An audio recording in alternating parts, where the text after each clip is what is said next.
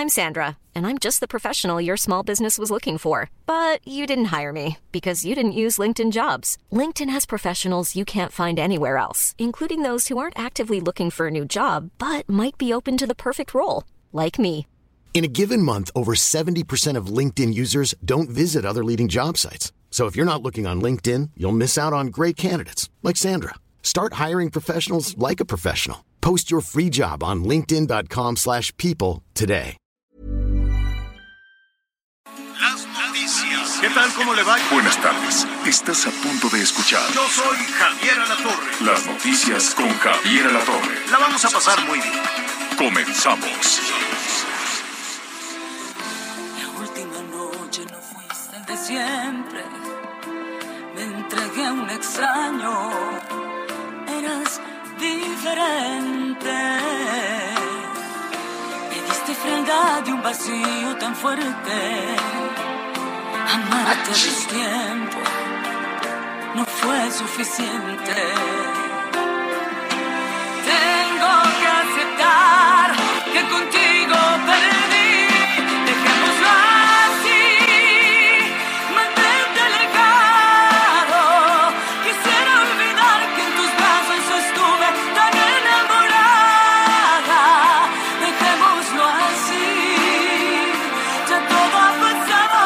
Muy bien, así con la magnífica Edith Márquez, le mandamos un saludo a Edith Márquez.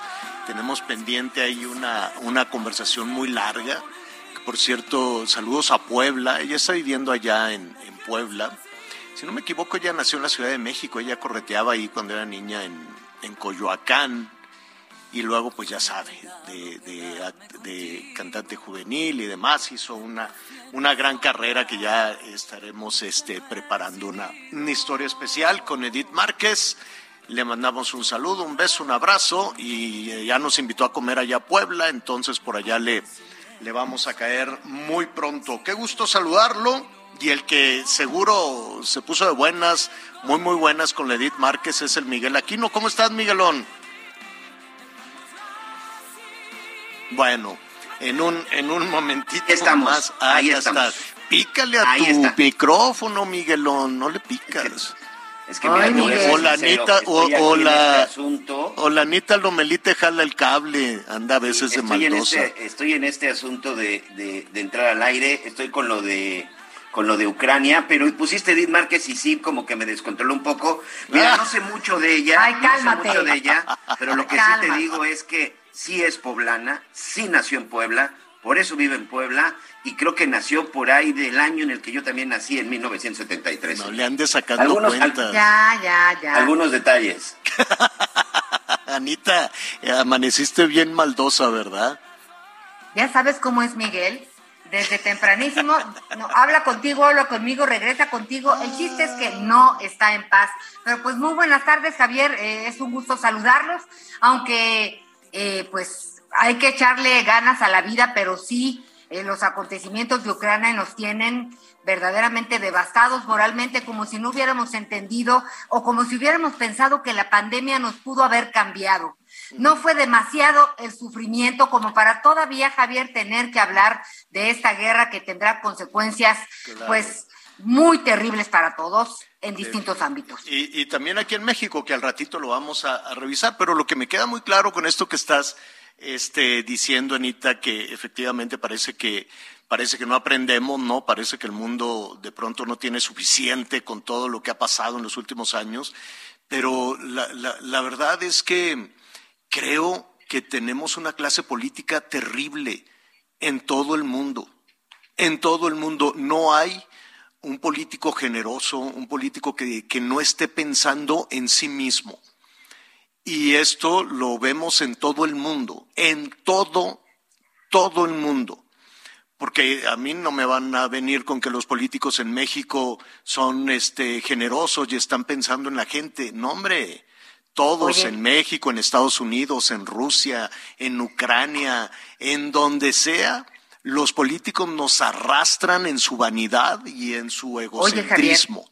Todos. Anita. Pero entiendo lo que dices y entiendo, y, y- y sin lugar a dudas es, es una reflexión que hay que hacer. Pero fíjate este, y tú lo conoces también desde hace muchos años, y Miguel y nuestras y nuestros amigos que amablemente nos acompañan, el presidente Andrés Manuel López Obrador realmente sí pensó en la gente. El tema que yo veo es el ¿En Ucrania? ¿Con lo de Ucrania? En Ucrania no. En, Ucrania no, yo como dijiste todos los políticos, pues yo dije todos, todos. Entonces dije, voy a meter ahí mi bracito, porque eh, si algo llevó al presidente López a ganar fue que pensó en la gente que nunca nadie había visualizado ni pensado. Esta es una cosa. Pensé que hablabas también de todos los de acá.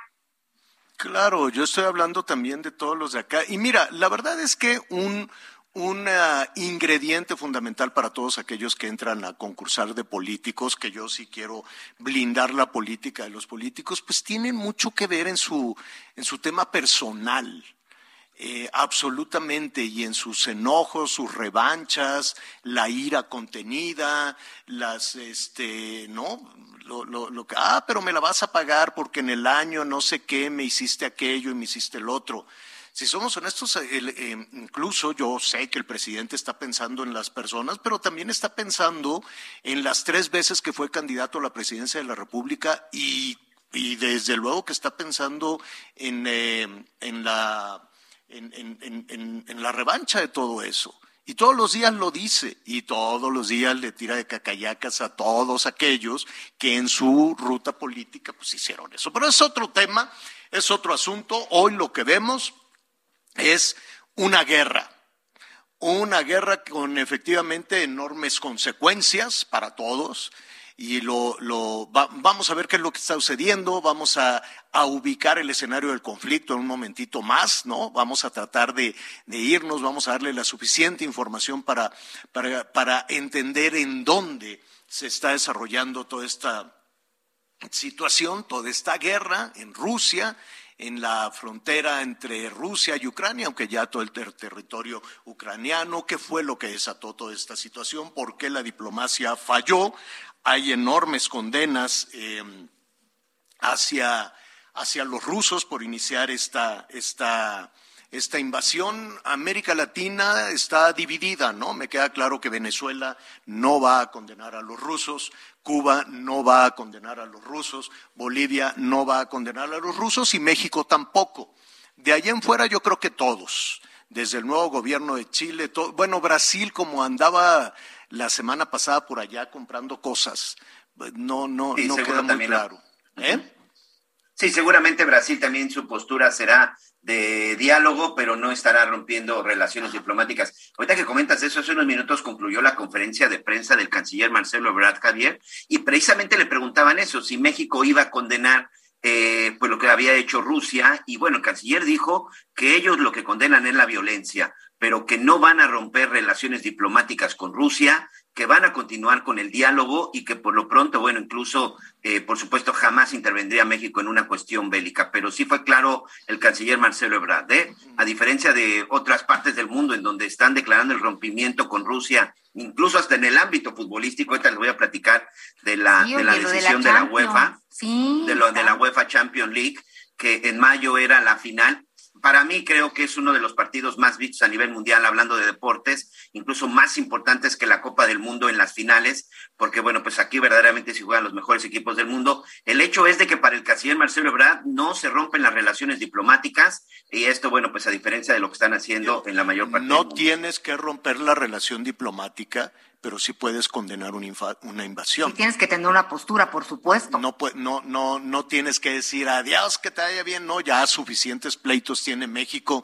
Traemos pleito con España, traemos pleito con Estados Unidos, traemos pleito con Canadá, con Panamá. Eh, traemos pleito con Panamá, con los canadienses, pues no nos podemos ni ver, este, y no, o sea, y no se rompen las relaciones. Acuérdense que a España dijo, nada, pues igual y ahí ponemos una pausa y ahí después veremos. Pero no se rompieron las relaciones. El, el, diferendo, el diferendo que hay con, con el eh, secretario de Estado norteamericano, Anthony Blinken, este, pues ahí estamos agarrados de la greña con Estados Unidos y no se rompen las relaciones. Entonces, con Rusia no es necesario romper relaciones, no se trata de llegar a ese extremo, pero sí tener una posición política, una posición diplomática y hasta este momento pues, pues no, no, tal vez, tal vez dicen, no, pues me voy a pelear con todos, no sé si con los rusos que me están mandando vacunas, etcétera, etcétera, solo tal vez. Pero para aclarar eso, al ratito vamos a estar platicando Oye, con algunos especialistas, y, eh, perdón, Anita, rápidamente, y vamos a ver eh, qué efectos pueda tener directamente en las familias mexicanas. Y todo, de por sí todo está más caro. Hoy amanecimos con que eh, la cuesta de enero sigue en febrero, la primer quincena de febrero sigue el aumento de precios, sigue el repunte de la inflación.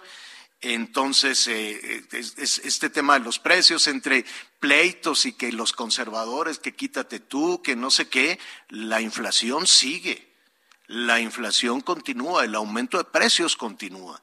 Y los, los pobres siguen aumentando, cada vez son más las familias que caen en pobreza.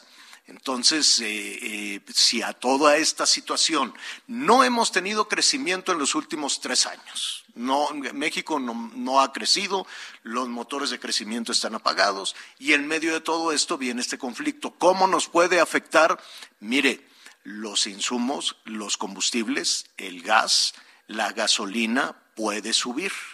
¿Qué dijo hoy el presidente? Que estamos preparados para evitar, ayer también nos decía Rocío Nale, la secretaria de Energía, que estábamos preparados para evitar un aumento en el precio, en el precio de la gasolina. Y todos sabemos que si sube la gasolina, sube todo, suben los alimentos, sube todo lo demás. ¿Cómo van a evitar ese pre- aumento en el precio de la gasolina con un subsidio? ¿Y de dónde sale ese dinero, no, para subsidiar, para evitar eh, el aumento en los precios de las gasolinas? Porque acuérdense que nosotros seguimos comprando la gasolina. Tenemos la planta de Texas, tenemos lo que usted quiere mande, un sistema de seis, es el sistema de, de- de refinación que tenemos en nuestro país con seis plantas, pero aún así seguimos comprando la gasolina y la gasolina viene, viene cara. Entonces, Oye. para que el consumidor final no la paguen, se tiene que dar un subsidio, pero ese subsidio no lo paga ni el PRI, ni el PAN, ni Morena, ni el Verde, ni nadie.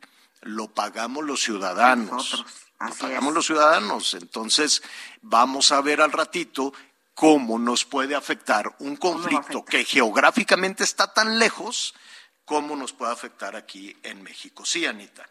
Y, y también, Javier, hablando de pues, las afectaciones en cuanto al personal, la embajadora de México en Ucrania, Olga Beatriz García, pues dijo que los representantes diplomáticos no tienen registro de, algún incidente con mexicanos. Ahorita son 225 mexicanos que residen en ese país, de los cuales la mayoría se ubica en la capital de Kiev. Eh, primero, la semana pasada ya hablábamos con, con una persona que vivía allá, los empezaron a, a evacuar porque ellos querían. Ahorita son 50 mexicanos que tienen interés en ser evacuados después de estos ataques y pues bueno, en eso está eh, la embajada de eh, Ucrania, la embajada de México en Ucrania y pues vamos a estar muy pendientes de que ojalá puedan salir lo más pronto posible. La embajadora, pues hablamos con ella. Fíjese que de por sí no es una embajada a la que en México le, le hubiese puesto mucha atención. La embajadora es vivísima. La embajadora sí, nuestro reconocimiento porque ha trabajado mucho, ha trabajado muy bien. Es la embajadora y cuatro empleados. Eso es todo el staff de la, de la Embajada de México en Ucrania. Acuérdese que cuando empezó esta administración le mocharon todo el, el dinero a los consulados y a las embajadas. Dijeron, no, no, no, no, no, no necesitamos estar viendo hacia afuera, todo lo vamos a ver hacia adentro. Entonces le cortaron el presupuesto a todas las embajadas, a todos los consulados, eh, tuvieron que cambiarse de oficina, ya no podían pagar la renta, ya no podían contratar personas y hubo una reducción de personal en prácticamente todas, todas, todas las embajadas. La embajada de Ucrania, entonces, son cuatro personas. De esas cuatro personas, dos se fueron al sur con las primeras familias de, mexicanos casados o casadas con, ucranianos. Este, los, va- los llevaron ahí al, al- al sur, estuvimos platicando ya con algunos de ellos, y se quedó la mitad del staff, la mitad de los trabajadores de la embajada se quedó en Kiev.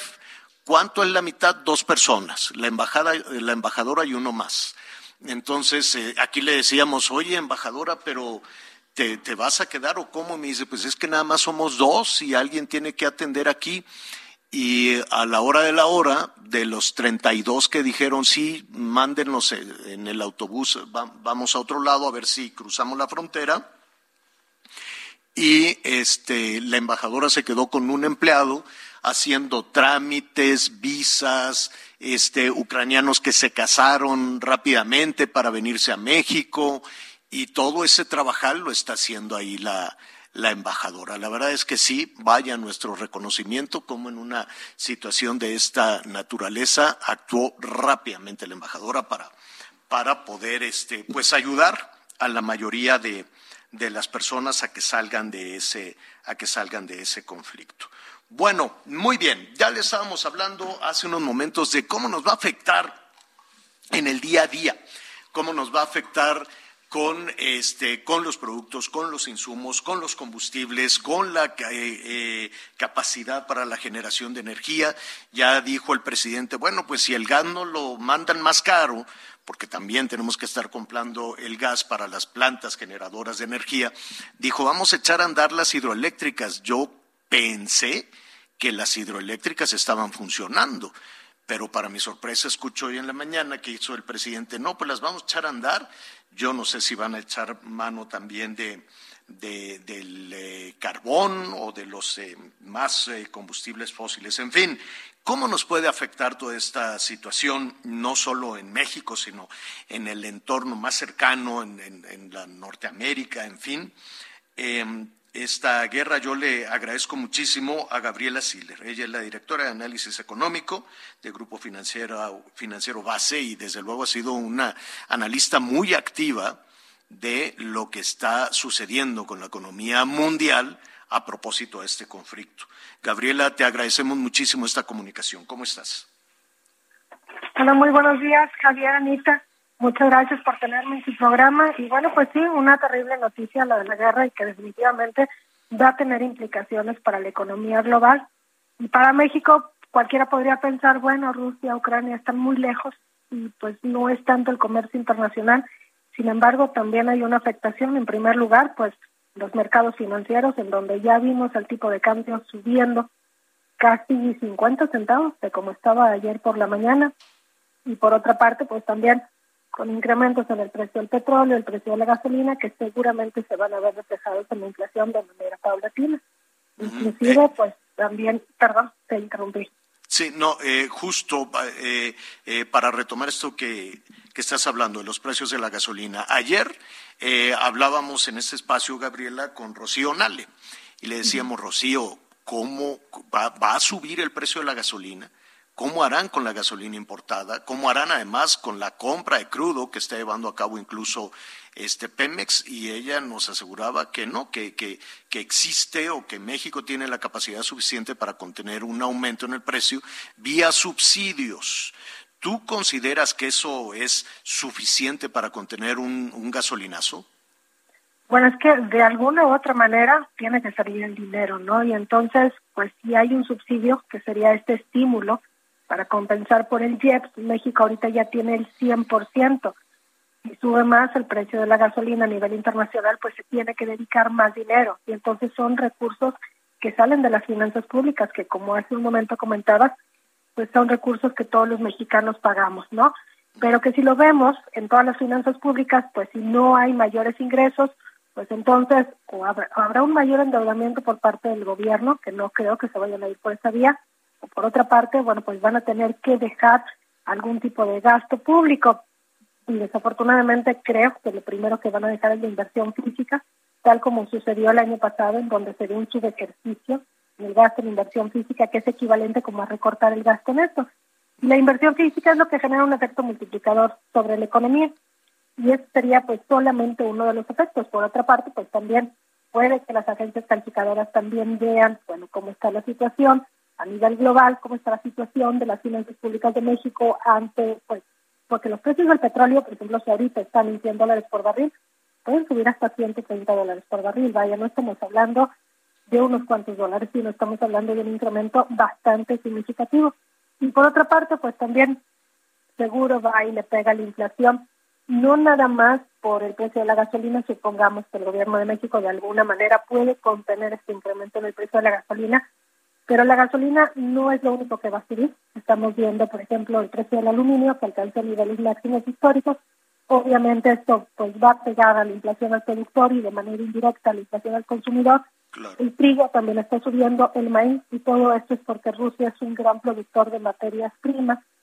Y entonces al subir el precio de estas materias primas a nivel internacional, pues sube también los costos para los productores en México, que bueno, pues en algún porcentaje lo trasladarán hacia el consumidor y entonces al subir también la inflación, pues vayamos un mayor estancamiento económico. Entonces, un panorama bastante retador. Obviamente, pues esto de la guerra no beneficia absolutamente a nadie. Y aunque Rusia y Ucrania estén muy lejos de México físicamente, sí hay una implicación, sobre todo porque, pues, ya la economía está muy globalizada, ¿no? Entonces, lo que sucede en una parte del mundo viene a pegar a otra parte, a México, en un efecto dominó bastante rápido. Tienes toda la razón. Además, te, te, leíamos en, en, tus redes sociales muy, muy temprano esta mañana, Gabriela, que además lo recomendamos que, que, en un momento más vamos a dar tu, tu, tu, ¿cómo se llama? Tu Twitter y todas tus redes, pero veía que los commodities eh, pues reaccionaron de inmediato y son las primeras horas de hostilidades. Eso significa que el mundo entero, no nada más México, el mundo entero estará más caro. Así es. Ahora, eh, eh, el mundo entero más caro y México, que, que, que, definitivamente es lo que nos interesa con el bolsillo, pues no, no vemos la salida, Gabriela. La cuesta de enero se siguió a febrero y los índices de inflación no, siguen creciendo. Seguramente marzo y abril, porque inclusive también, pues la alta inflación que vivimos en el 2021, una buena parte fue provocada por esta desorganización en la economía global por la pandemia. Y se estimaba que este año, pues a lo mejor hacia el último trimestre, pues ya veríamos una disminución significativa de la inflación, pensando que la pandemia ya no iba a ser un problema tan grave para la economía global pero pues dejamos a un lado la pandemia y viene la guerra, ¿no? Que es un problema. Pues, yo creo que, yo me iría, que, yo me iría, Gaby, un poquito más atrás, ¿no? Porque antes de, antes de la pandemia, pues eh, tomó a México descolocado sin crecimiento, es más, con un decrecimiento. Entonces, sí, tienes toda la razón. En el 2019 México pues ya venía de declive, vimos una contracción del PIB en lugar de un crecimiento. Estamos viendo una cuesta de enero que se alarga a febrero, marzo, que probablemente pues va a seguir todo el año. Los pronósticos de crecimiento para este año pues están bastante bajos. Nosotros en Grupo Financiero Base estimamos un crecimiento alrededor de 1.5%, pero la verdad es que si se alarga esto del conflicto armado en Rusia, Ucrania y sigue al alza el precio de los commodities, pues a lo mejor lo revisaremos a la baja, a un pronóstico con un crecimiento de apenas 0.5%. Y bueno, pues México todavía no terminaba de recuperarse de la crisis del coronavirus. Aunque escuchamos un crecimiento enorme, 5%, del 2021 no dejó de ser un efecto rebote, que además no alcanzó a compensar la caída de 8.4% en el año del año 2020. Entonces, sí es un panorama muy retador. Yo creo que sobre todo va a venir a pegar a México a través del precio alto de las materias primas, de la alta inflación y que esto, bueno, pues también se va a combinar con una mayor cautela por parte de las empresas para invertir y entonces esto frena más también el crecimiento económico. ¿Qué se puede hacer? Pues eh, ya hemos platicado en otras ocasiones que le da una chispa de mayor crecimiento por parte del gobierno, pero bueno, pues también los recursos son limitados y me parece que el gobierno ahorita está decidiendo irse por la vía de, bueno, pues mejor generar este subsidio o este estímulo para que no suban tanto los precios de las gasolinas pero yo creo que no van a poder contener todo el incremento del precio de la gasolina si no serían demasiados recursos los que tienen que comprometer ahí y ver pues también qué estarían dejando fuera. Pues este, mira, eh, uno se queda reflexionando sobre todo la frase que, acabas de, señalar para, concluir que esperemos que este sea un conflicto rápido. Eh, esperemos que así sea, que no se involucren más países más allá de la diplomacia o de la política o, del, rechazo y las consecuencias que incluso está pagando Rusia y que seguramente vamos a ver una, una, una respuesta de Estados Unidos y sus aliados, una respuesta donde también les duele a les duele a los países, que es en la economía y es en el aislamiento, y esperemos que todas esas presiones hagan que esto se solucione rápido, lo más rápido Rápidamente, Javier, Reino Unido por lo pronto está anunciando en este momento que cierra sus espacios aéreos a Aeroflot, la aerolínea rusa, y también a los bancos. Va a sancionar a bancos y empresarios rusos, Reino Unido, por la acción militar que ha tomado, que ha tomado este país. Reino Unido también ya reacciona. Eh, eh, Gaby, muchísimas gracias. Tu correo, digo, tu correo, tu Twitter. Sí, claro que sí. Muchas gracias, Javier. Mi cuenta de Twitter estoy como arroba Gaby Siller P, Gaby con Y, Siller con S de sal y doble L y P de pagazo de mi segundo apellido, Gaby Siller P. Muchas gracias. Al contrario, Gaby, gracias y buenas tardes. Hagamos una pausa y volvemos de inmediato. Conéctate con Javier a través de Twitter, arroba javier-alatorre. Sigue con nosotros. Volvemos con más noticias. Antes que los demás. Todavía hay más información. Continuamos. Las noticias en resumen. La UEFA convocó una reunión extraordinaria de su comité ejecutivo para evaluar la situación y tomar las decisiones necesarias ante la evolución de los acontecimientos en las últimas 24 en las 24 horas entre Rusia y Ucrania. La final de la Champions League se iba a jugar el 27 de mayo en San Petersburgo. Ya fue cancelada y se busca una nueva sede. La inflación general anual se ubicó en 7.22% en la primera quincena de febrero, siendo la tasa anual más elevada en lo que va del año. La variación fue de 0.42% respecto a la primera quincena de octubre de 2021. México suma 316.941 defunciones por COVID-19 al registrarse 449 fallecimientos en las últimas 24 horas. De nueva cuenta está la alza. Asimismo, el número de casos confirmados es de 5.455.237 contagiados. Y hoy el dólar se compra en 20 centavos, en 20 pesos, perdón, con 18 centavos y se vende en 20 pesos con 62 centavos. A ver, 20, 62, gracias Miguel, gracias Anita. 20 Sí, con señor. 62, pues es una depreciación, no Claro. quiero usar la palabra devaluación, del 1, más del 1%, se lo voy a decir con, con precisión, pero más allá de los porcentajes, pues ya está más caro el dólar. Y al estar Así más es. caro el dólar, pues eh, eh, aumenta el precio de todo lo que no compraron ayer, este, en algunas industrias, ¿no? Desde, a ver, la maquinaria para una tortillería que no se compró ayer, hoy ya va a ser más cara. Los, eh, eh, algún tipo de alimentos o el aluminio o el acero para la industria de la construcción que no se compró ayer, hoy ya va a ser más caro. El gas hoy ya es más caro. La gasolina hoy ya es más caro. Y todo esto es eh, producto de una guerra, como aquí lo hemos dicho, que estalló y que sigue avanzando.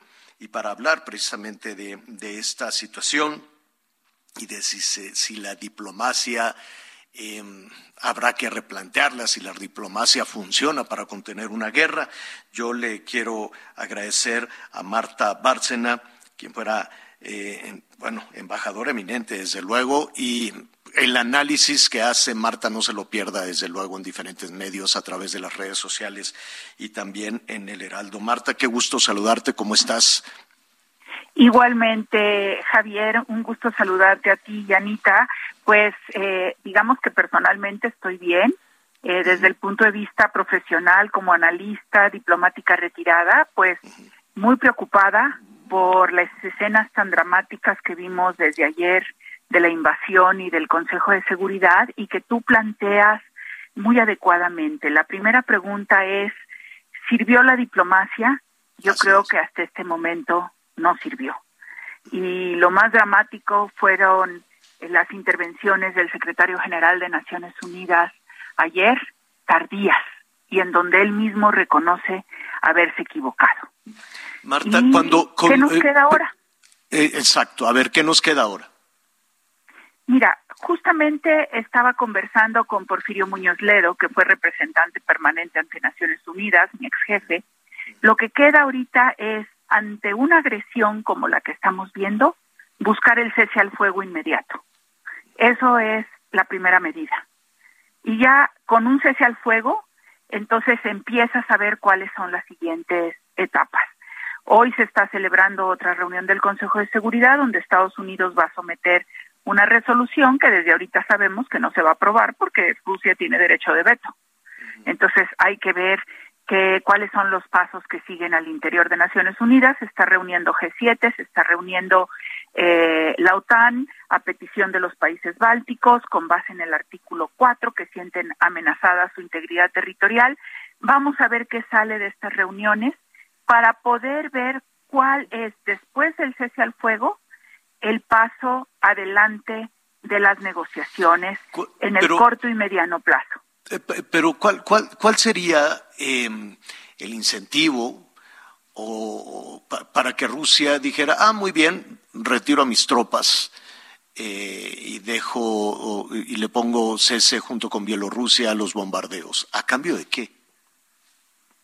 Bueno, yo creo que eh, a cambio de no convertirse en un paria del sistema internacional. Mm. Para eso faltaría, para eso faltaría echar a andar un mecanismo eh, también eh, vaya, no hay nada más doloroso, Marta, y coincido contigo, que la vida de las personas, que la vida de las familias que hoy están en el escenario de guerra. Me queda clarísimo que eso es lo más doloroso para todos aquellos países que están en medio, en medio de un conflicto. Pero para los gobiernos también es muy doloroso el dinero, una sanción, una sanción financiera. Y hasta donde tengo entendido, ya lo adelantó el Reino Unido, falta que Estados Unidos también, junto con sus aliados, anuncien ese aislamiento financiero de los rusos que, están perdiendo. ¿Tú crees que eso sea suficiente? Yo creo que las sanciones que se han anunciado hasta ahora no son suficientes, pero todavía les queda mucho en la bolsa del arsenal de los Estados Unidos y de la Unión Europea, lo más importante sería lo que está pidiendo Ucrania, que no sé si lo van a hacer y que ya lo habían planteado en Estados Unidos, es el sacar a Rusia del sistema SWIFT de transferencias internacionales. Ya ahorita le están aceptando sus bonos de deuda soberana, pero si Rusia sale del sistema de transferencias internacionales, estaría en la misma posición que Irán. Eso para un país como Rusia sí es muy grave. Entonces, la estrategia financiera puede ser más efectiva que una respuesta bélica, que la presencia de la OTAN en, Ucrania. Es que yo creo que nunca vamos a ver a, los ejércitos de la OTAN en Ucrania, eh, Javier, por una sencilla razón. Ucrania no es parte de la OTAN, ni creo que en el corto plazo lo será, porque tiene justamente fronteras en disputa y la propia el propio tratado de la Organización del Atlántico Norte dice que no se puede recibir o admitir en la OTAN a países que tengan todavía eh, eh, conflictos fronterizos o fronteras por dilucidar y delimitar. Entonces, los ejércitos de la OTAN no van a entrar a, Ucrania, no van a entrar a una guerra con el ejército ruso, eh, pero sí van a echar mano de su arsenal de sanciones. Eh, podemos ver hasta el congelamiento de las cuentas de los grandes oligarcas rusos en el Reino Unido, en Londres, que son los que justamente han empujado los altos precios de Londres. Eso es lo que vamos a ver. ¿Qué tan eficientes son? No lo sé. Eh, creo que sí pueden tener alguna eh, eh, algún efecto en la economía rusa y la economía rusa no es particularmente fuerte. Fíjate, ahorita comentaban, como gran cifra, el comercio entre Alemania y Rusia ascendió los tres primeros trimestres del año pasado a 42 mil millones de euros. Fíjate nada más para que veas, y eso lo consideran grandes cifras. El comercio de México con el estado de Michigan en Estados Unidos asciende a 69 mil millones de dólares al año. El comercio de México con un estado de los Estados Unidos. Y si revisamos con California, bueno, ¿no? California son 80 mil y Texas 216 mil millones de dólares al año de comercio aproximadamente. Entonces, esto te da la idea de que la economía rusa tampoco puede resistir grandes sanciones económicas. ¿eh? No es una economía fuerte. Y la bolsa en este momento está registrando, la bolsa rusa, desde luego, eh, está registrando casi 34% de caída, 33.28% de caída en su mercado de dinero, que es una catástrofe. Entonces sí, la, consecuencia, sí la consecuencia financiera va a ser altísima.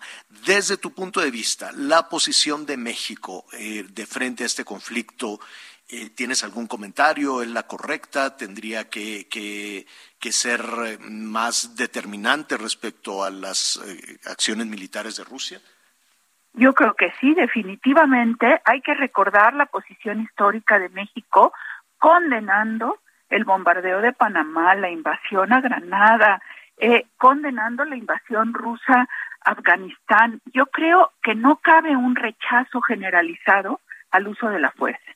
Hay que no tienes que no tienes que romper relaciones para tener una posición de, de condena, de crítica.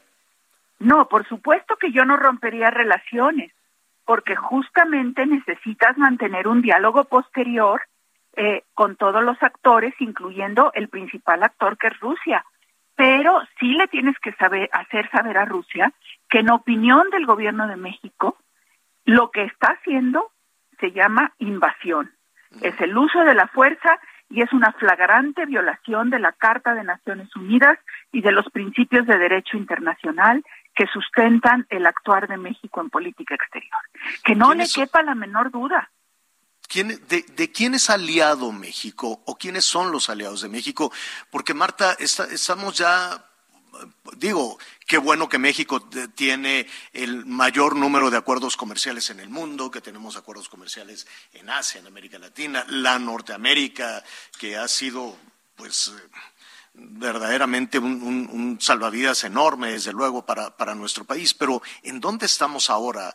Eh, ¿Somos aliados? de Occidente? ¿En, dónde está eh, los, eh, pues no quiero yo decir los afectos, pero sí las alianzas de México? Mira, eh, México no ha pertenecido a alianzas como tal, Javier, pero lo que tú marcas es absolutamente cierto.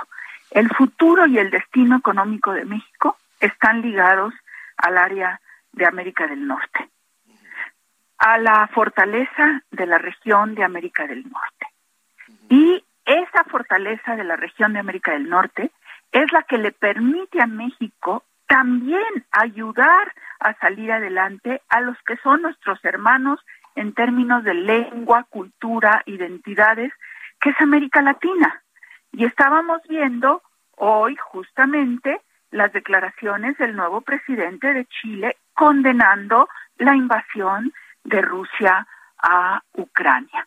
Creo que México puede operar muy bien y tener eh, contactos y consultas que estoy segura que Juan Ramón de la Fuente, eh, Alicia Buenrostro y Juan Manuel Gómez Robledo y todo el equipo de Nueva York lo están haciendo con India, con Chile, con eh, Colombia, con Perú, evidentemente ni con Venezuela, ni con Cuba, ni Nicaragua, que ya salieron a, a alinearse con la posición rusa, lo cual era más que evidente.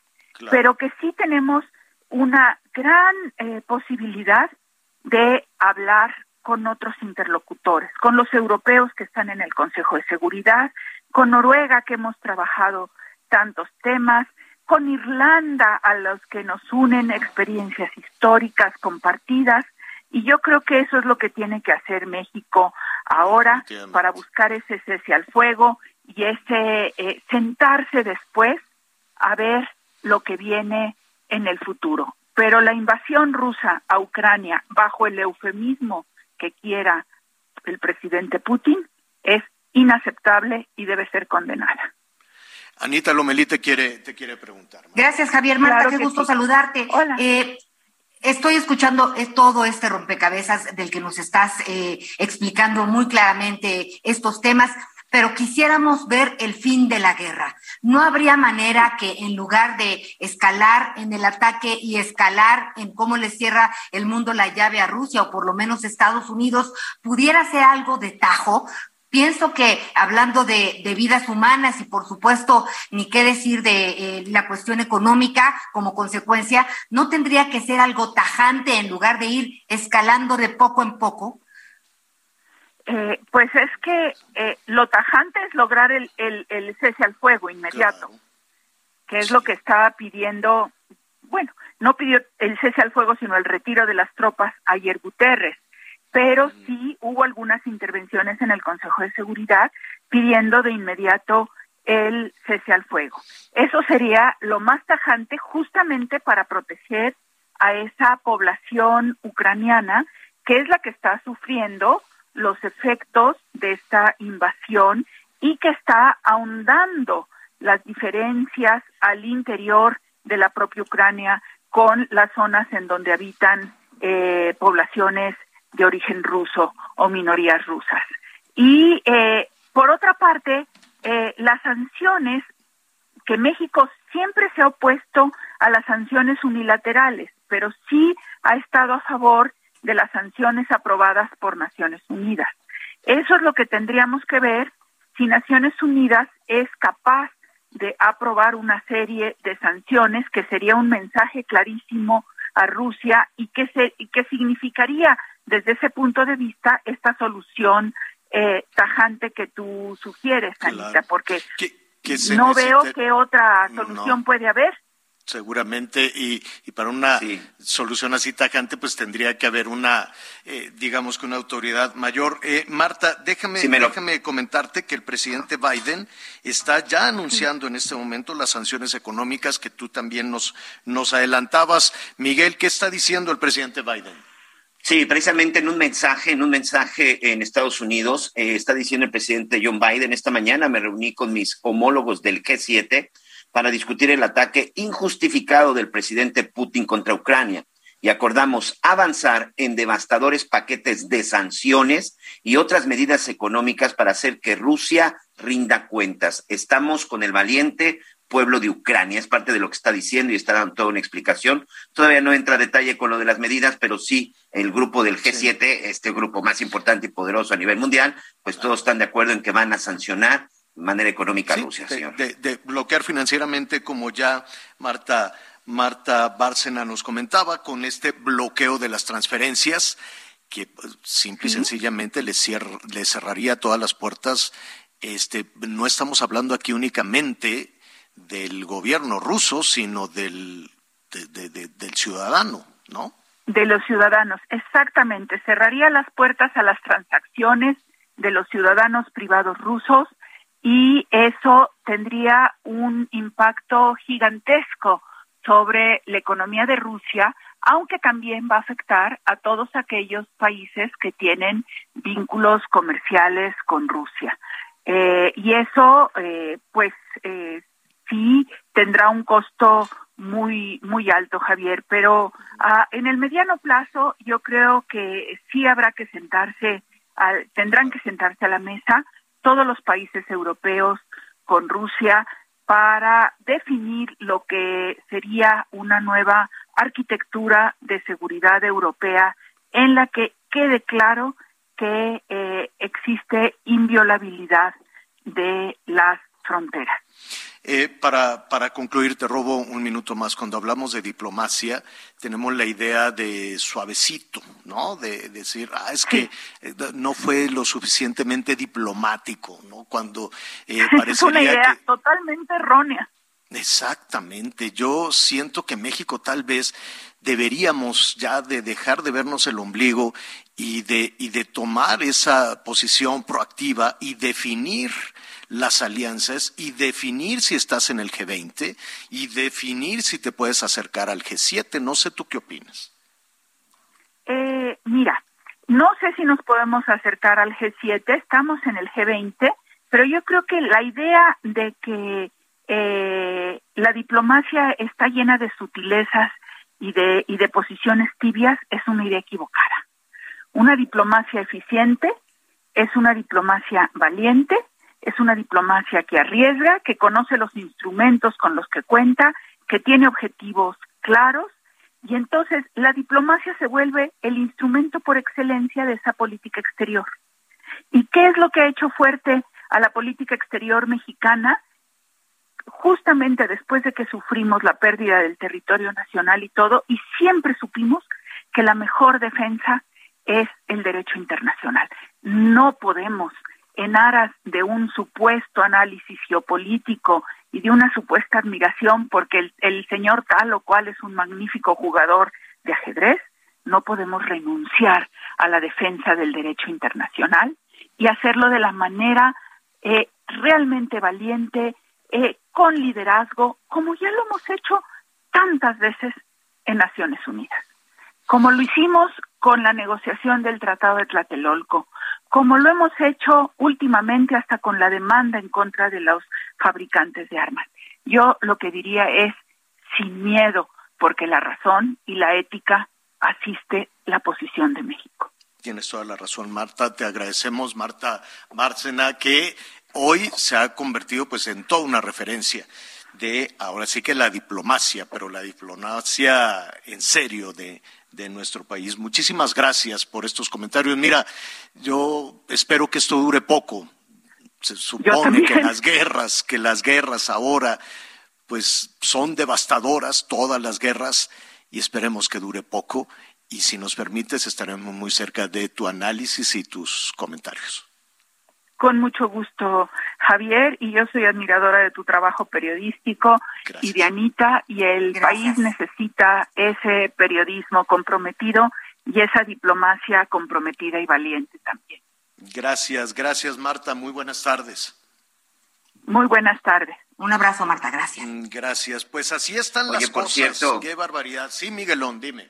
Por cierto, Javier, ahorita, bueno, evidentemente que ya ha transcurrido el día, recordemos que ese ataque empezó en la madrugada en esta zona de Ucrania y conforme ha avanzado el día, ahorita están llegando unas imágenes, y es lo que está invadiendo las redes sociales, imágenes de San Petersburgo, la tierra natal de, de Vladimir Putin. La gente ha salido a protestar, ha salido a, a- a- a mostrar su rechazo a la guerra y bueno, pues la orden que tienen los policías, que tiene el ejército es detener a todos los rusos que estén en contra de la movilización militar. Hay imágenes en donde ya aparecen varios eh, rusos, eh, hombres, mujeres, jóvenes, que han estado protestando, que están siendo detenidos porque están protestando en contra de la decisión del presidente ruso Vladimir Putin. Es decir, es un problema en donde de manera interna se le pueden complicar todavía más las cosas a Putin si no toma una decisión o revira su decisión en las próximas horas, Javier. Oye, pero Sí. eh, también qué terrible ver todo este panorama y él insiste en que quienes intenten interferir con nosotros, Sí. o sea, él, Rusia, deben saber que la respuesta de Rusia será inmediatamente y conducirá a consecuencias que no han conocido jamás. Bueno, oigan, eh, pues ya le dedicamos un buen rato a este tema, claro que nos preocupa, cómo nos afecta, ¿no? Si todo va a estar más caro, sí. Eh, y veremos, y veremos entonces cómo superamos esta cuesta de febrero. Antes era nada más la de enero, ahora vamos en la cuesta de febrero y no se le ve, no se le ve para cuándo, no se le ve para cuándo este, encontremos un llano en toda esta situación. Oiga, Colima, atención nuestros amigos en Colima, estamos con ustedes, desde luego que vamos a ver toda esta situación. Eh, por más que se diga desde la Ciudad de México que ya el asunto está controlado, no es así, la violencia sigue. Y mire, aquí Cuare- estuvimos hablando... 42 muertos en 17 días, Javier. 42 muertos van, 42 personas ejecutadas por la violencia en Colima en solo 17 días. Perdón, En- señor. Entonces, en un momentito más vamos a retomar toda esa situación. ¿Y sabe qué me dio mucho gusto? Este, no hay lugar más mm, terrible que el aeropuerto de la Ciudad de México. ¿No? Todos aquellos que de alguna u otra manera hemos cruzado por el aeropuerto, pues nos va muy mal. Aparte de que está pestoso, de que está sucio, pues la- la- los, los de seguridad privada que les ponen unos uniformes enormes, yo no sé, unos camisones espantosos, son groseros, te maltratan, te meten las manos cochinas ahí en, tu equipaje, este, siempre, no, la verdad es, es, es, es un trato indigno, terrible. Es peligrosísimo ir al aeropuerto. Y después te roban, te roban no solo como pasajero, te roban el equipaje, te abren las maletas. Es, es una cueva de rateros, una cueva de ladrones el aeropuerto internacional de la Ciudad de México. Espantoso. Entonces, la Marina Armada de México tomó ya control del aeropuerto. En un ratito le vamos a decir la verdad, es que no solo, eh, bueno, y además para llegar al aeropuerto o cuando la gente sale del aeropuerto, te roban, te asaltan. La recomendación es que cuando usted llegue al aeropuerto, si tiene una cadenita, un anillito, lo que sea, escóndalo porque está lleno de rateros, está lleno de bandidos. Em, bueno, no sabe usted, luego se ponen uniformes así clonados de lo que sea. El otro día me, una, llegó una persona con un chaleco. Yo soy de la unidad de no sé qué. Le digo, ¿y esa unidad qué es? Necesito ver su maleta. Andan buscando robarse lo que sea. Si pueden comida, se roban comida. Es, es, es, es un infierno el aeropuerto. Regresando, vamos a ver qué va a hacer la Marina en el aeropuerto. Volvemos. Yo sé que no puede ser todo por mí. Dejémoslo así.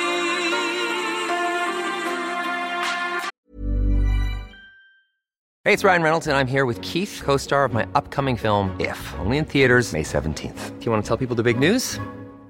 All right, I'll do it. Sign up now and you'll get unlimited for $15 a month in six months of Paramount Plus Essential Plan on us. Mintmobile.com slash switch. Upfront payment of $45 equivalent to $15 per month. Unlimited over 40 gigabytes per month. Face lower speeds. Videos at 480p. Active Mint customers by 531.24 get six months of Paramount Plus Essential Plan. Auto renews after six months. Offer ends May 31st, 2024. Separate Paramount Plus registration required. Terms and conditions apply if rated PG.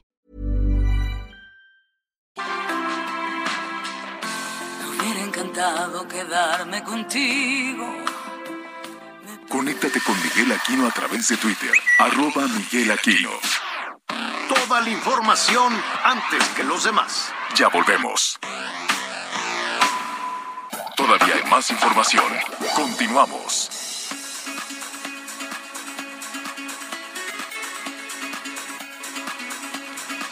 Bueno, sí, aquí a ver. estamos. Oye, eh, Sí. Miguelito. Sí, aquí estamos. estamos. de regreso aquí en las Ahí está ya. Ahí estás, Javier. Sí, aquí estoy, los estaba, espérenme, estábamos con las guitarritas, estábamos con la, con la musiquita.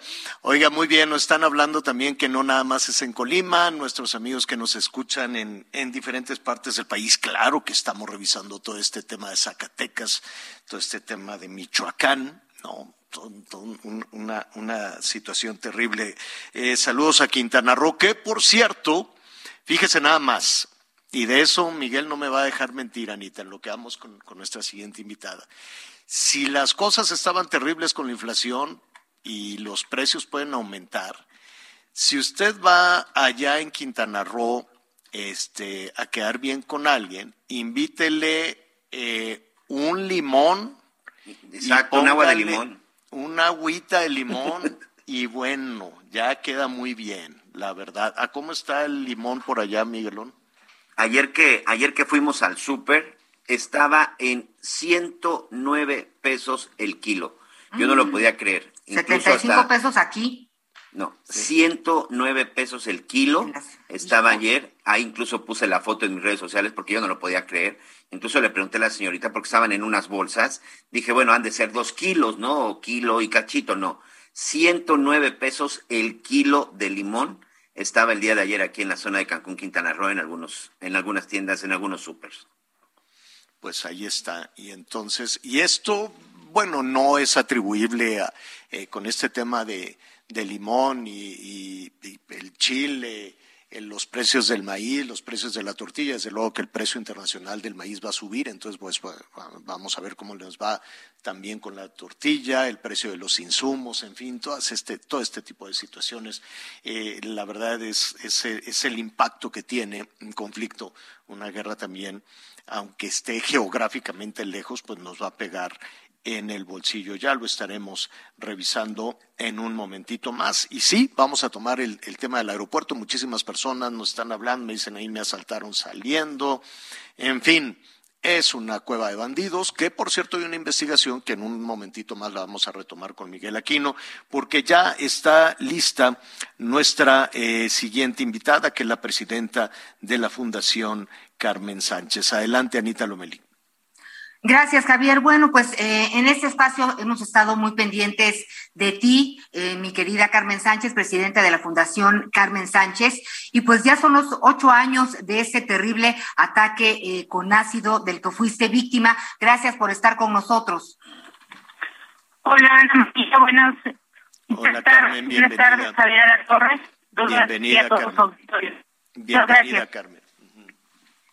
Carmen, ocho años y seguimos luchando por la justicia. Te hemos visto en distintas manifestaciones en el Zócalo de la ciudad. ¿Qué es lo que está pasando? Eh, pues sí, mira, ya ocho años que llevo que llevo batallando con este con esta lucha, en una lucha en la que no solo me he enfrentado al machismo del hombre que intentó eh, pues asesinarme con ácido, sino también a la discriminación por parte de las autoridades, a la violencia institucional. Y pues fue que fue es por esto que el día domingo decidimos hacer un acto de protesta frente al Palacio Nacional, pues para seguir exigiendo justicia por todas las mujeres que hemos sobrevivido a un ataque con ácido eh, tan terrible aquí en este país. Eh, pues la verdad es que esto esto viene porque oficialmente pues no hay una investigación donde exista un registro eh, con el número de víctimas, ¿no? Para el Estado los ataques con ácido solo son lesiones simples que no ponen en riesgo la vida, ¿no? Eh, a mí me ha tenido, eh, yo me he tenido que enfrentar a todo, he tenido que pasar eh, por muchísimos obstáculos que las mismas autoridades me ponen, tanto que... Pues, háblanos de estos obstáculos, Carmen, para, para entender eh, de qué estamos hablando. Van ocho Mira. años y ¿qué te dicen las autoridades? Esto fue, en, en tu caso, el ataque fue en el Estado de México, allá levantaste la denuncia. Sí, el, desde el primer día que a mí me atacaron con ácido, eh, se denunció, eh, se dio se dio una orden de aprehensión, el juez eh, sacó una orden de aprehensión a los dos meses eh, para capturar a este hombre que, que me asesinó, que perdón, que me quiso este asesinar. Y de ahí tardaron, no le dieron el cumplimiento, tardaron cuatro años para, para poder encontrar una carpeta de investigación y esa carpeta de investigación la encontramos porque la Comisión Nacional de Derechos Humanos entró y, y nos sorprendimos al ver que solo era por lesiones. El médico legista sentaba que no tardaban más de 30 días en sanar, menos de 15 días.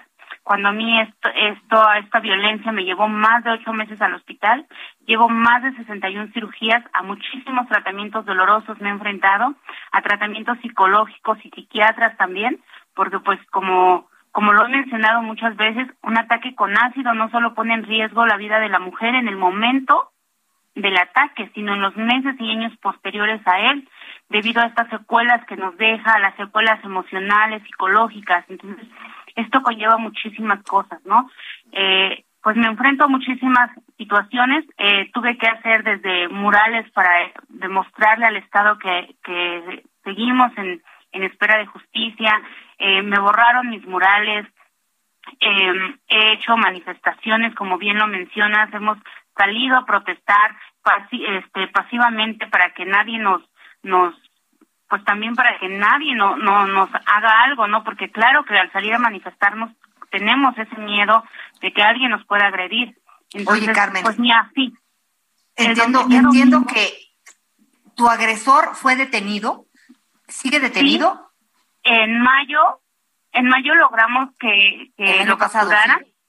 Esta orden de aprehensión tardó siete años para que le dieran cumplimiento. Lo detuvieron en un lugar en el que yo ya les había dicho, en ese lugar lo pudieron haber agarrado en los mismos días que a mí me hizo esto, sin embargo no fue así, ¿no? Yo más bien creo que es falta de voluntad política, por, por eso es que no agarran a estos criminales que hacen este tipo de, de atrocidades. Lo detienen después de siete años, lo, lo vinculan a proceso y me entero en, en la tercera audiencia que llegó a ser la audiencia intermedia que se está defendiendo desde la cárcel. Promueve un amparo a donde reclama la, su vinculación a proceso, a eh, las medidas cautelares y pide llevar su libertad, eh, su proceso en libertad. Entonces, después de esto se tarda otros seis meses para que me respondan este amparo y me ahora me dicen que el amparo pues no no le benefició a él pero sin embargo no me dan tampoco la fecha para continuar con mi proceso. No, nosotras eh, creemos que si pues si la justicia es pronta y expedita, pues entonces nosotras no la vemos, ¿no? Ya ocho años de ese, de ese crimen y aún no tengo justicia. ¿A qué, ¿a qué le atribuyes eso? perdón, perdón. Eh, estoy escuchando esta situación tremenda. Eh, yo te quisiera preguntar, yo sé que es muy doloroso estar removiendo, pero que es importante y te felicitamos por el coraje, por la valentía de seguir adelante, Carmen, con esta, con esta cruzada que afecta desde luego a miles, me atrevería yo a decir, de, o tal vez millones de mujeres en diferentes partes de, en diferentes partes del mundo. Yo te preguntaría dos cuestiones rápidamente. Uno, ¿a qué atribuye la lentitud eh, de las autoridades? ¿Es incapacidad? ¿Es una cuestión de género? ¿Es, un asunto que, que llevan a cabo hombres? ¿Hay suficientes mujeres en los procesos judiciales? Aquí más bien es falta de voluntad política, que no quieren eh, continuar con los procesos. Eh, esto es, para mí, esto es una cuestión de género, porque todas las mujeres que hemos sido atacadas con ácido tenemos el mismo proceso. De todos estos casos, solo de, de estos casos que, que desde nuestra fundación le estamos dando el acompañamiento, solo un caso ha tenido sentencia y una sentencia insuficiente. Le dieron siete años a un hombre que le arrojó un litro de ácido a una mujer, a una mujer que le desbarató la vida, que se la ha truncado. Siete años y de una y además Javier eh, se habla. Carmen levanta la voz en su fundación y para tratar de ayudar a más mujeres que como ella, pues eh, viven el calvario del ataque y todo lo que viene después. En su mayoría son madres de familia, eh, madres solteras que pues tienen que salir adelante y no se trata de revictimizar a nadie, pero sí es muy importante eh, pues que, sean visibles porque siguen en la discriminación. Y además saber, y además de eso, además de esa monstruosidad terrible, eh, Carmen, seguramente en algún, en algún momento ha reflexionado junto con otras víctimas, o tal vez con algún nivel de autoridad que ha demostrado su ineptitud, su ineficacia y el, y el desprecio que tienen este, por las mujeres que han sido víctimas de este y de varios delitos. En, en México, que una mujer obtenga justicia es, es, es, un asunto desafortunadamente muy complicado, muy difícil si tenemos una impunidad del 99% en todos los delitos para, para las mujeres es todavía peor. Pero yo te preguntaría, en una reflexión de un crimen como este, es un acto absolutamente premeditado monstruosamente premeditado de decir voy a comprar, es, es, decir, no, no, no es un arranque, no es un arranque de celos, no es una, una, una, persona con temporary insanity, como dicen los norteamericanos, con un momento de locura, no, es alguien que dijo voy a ir, voy a comprar el ácido, voy a ir para acá, y que lo pueden haber planeado durante muchísimo tiempo. ¿A qué le atribuyes tú esta situación? Sí, eh, más bien aquí yo, nosotras cre nosotras hemos ah, acordado entre entre todas las mujeres que estamos dentro de esta fundación que efectivamente son crímenes planeados, no son crímenes de celos. no, es un arranque, no es un arranque, ¿no? Claro, creemos que también es condenable. prevenir, que también es porque anteriormente cada una de nosotras ya habíamos denunciado. Las autoridades no hacen caso, las autoridades esperan ver llegar ya muertas a las mujeres para poder hacer algo. Y eso sí está en, su disposición de ellos, ¿no? Es muy triste ver cómo estos ataques de con ácido en los cuales nos rompen por completas, solo queda consideración del Ministerio Público y en el en, a consideración de ellos solo son lesiones simples que no ponen en peligro nuestra vida. Pues Cuando nos están intentando asesinar, entonces, no, no puede continuar esto así. Pues no, El, en alguna, algunos de los legisladores han estado trabajando para tipificar este delito, pero en las exposiciones de motivos, ustedes lo pueden ver cómo están esas exposiciones de motivos. las siguen siguen mencionando que son crímenes de honor, que son eh, crímenes de celos. Esto no es así. No lo puedo creer. Carmen, estaremos acompañando desde luego todo el trabajo que estás realizando tú, que está realizando la Fundación, y para eso estamos además como medio de comunicación, para ventilar, para denunciar y para magnificar la voz de mujeres como tú. Lo seguiremos haciendo desde luego con mucha solidaridad a la Fundación Carmen Sánchez. Por lo pronto, sé que es un tema doloroso, doloroso para ti, pero hay que ventilarlo y hay que ponerlo sobre la mesa. Muchísimas gracias, Carmen. No, gracias a ustedes por el espacio. Buenas tardes, bye, Estaremos en, en, comunicación con ustedes. Muchísimas gracias. Eh, saludamos a nuestros amigos en Colima, el Heraldo Radio 104.5 de la FM, y, y vaya que, que, le están pasando mal.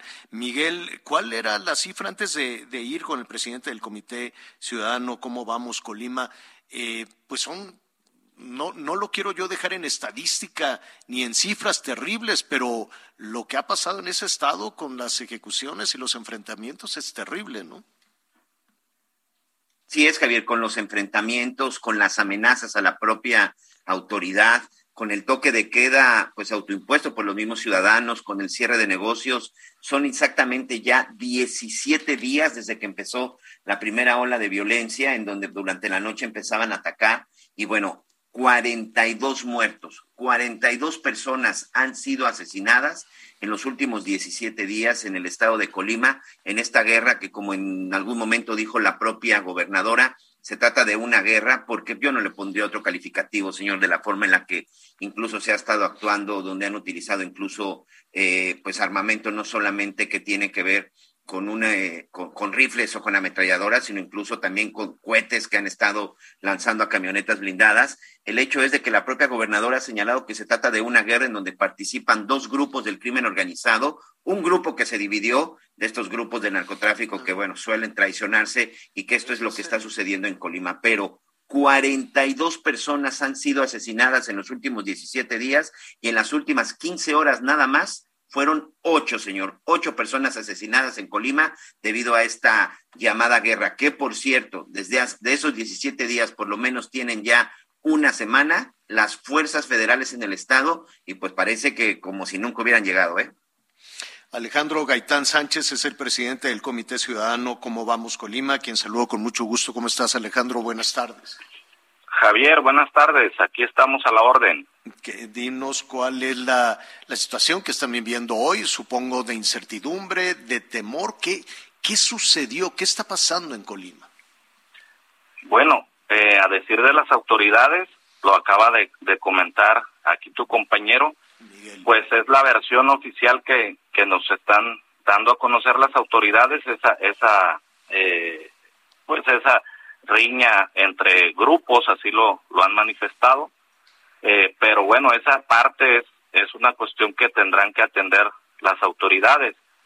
Nosotros como sociedad civil, pues estamos eh, haciendo reclamo en el sentido de que la autoridad pues nos dé nos dé una información, nos digan algunos protocolos pues de seguridad para resguardarnos, atendernos. Esa parte es la que nosotros hemos sentido que ha faltado comunicación con el gobierno y la sociedad civil.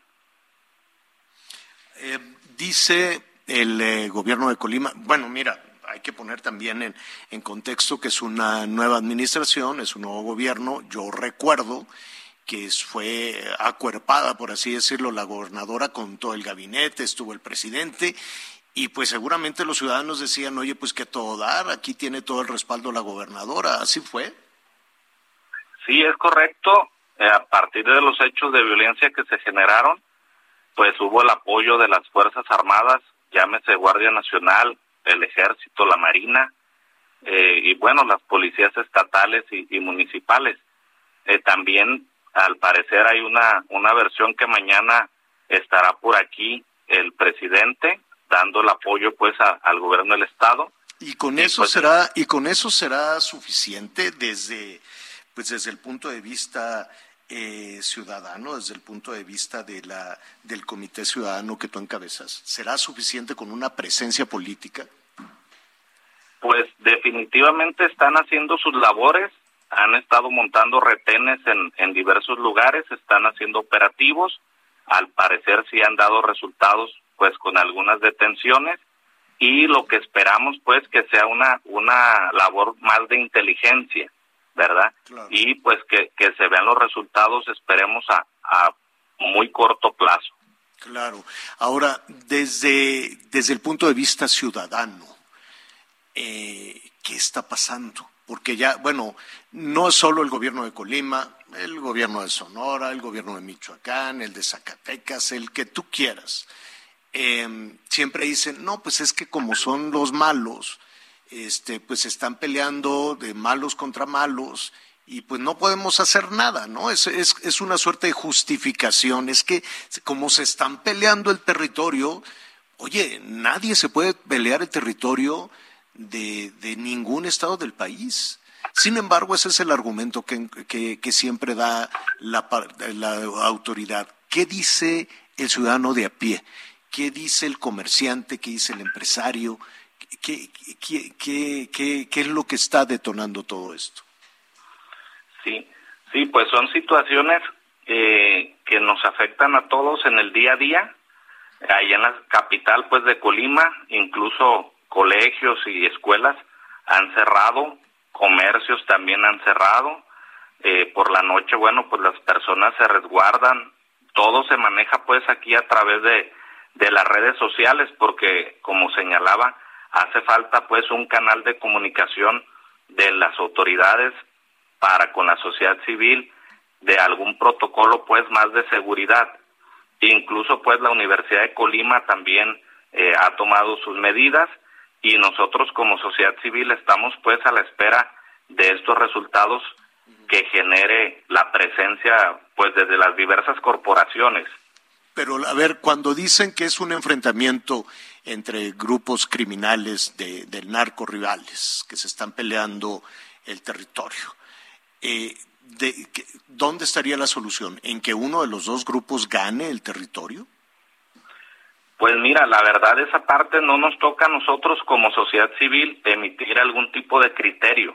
Pues definitivamente lo que esperamos es que impere el Estado de Derecho, ¿verdad? Que quien esté cometiendo actos ilícitos, bueno, pues que las autoridades eh, ejerzan precisamente esa función que les corresponde y pues como, como ciudadanos nosotros queremos regresar pues a, a la tranquilidad, a la paz y que las autoridades sean quienes apliquen eh, pues todo el rigor de la ley a fin de tener un Estado de Derecho y una libertad pues como, como siempre se ha gozado aquí en Colima. Sí, definitivamente. Y para la próxima ocasión, claro que nos gustaría más estar hablando de las bellezas que tiene, que tiene Colima, que son muchísimas, eh, desde luego, y estar hablando de los productores y de los productores de limón incluso.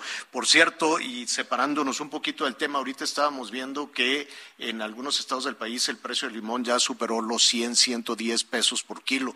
No sé si tú has tenido oportunidad de ir a comprar limones en Colima, que es la tierra de los limones, allá como en cuánto anda. Sí, mira Javier, es precisamente parte de, la situación. Aquí nosotros somos un, un, productor fuerte de limón, aquí Tecomán, pero también tenemos vecindad y es parte de la, de la situación eh, que le pega a Colima. Tenemos como vecino a Michoacán y bueno, a Jalisco. En Michoacán también hay mucha producción de limón y una parte también que ha afectado precisamente el alza de precios es la delincuencia.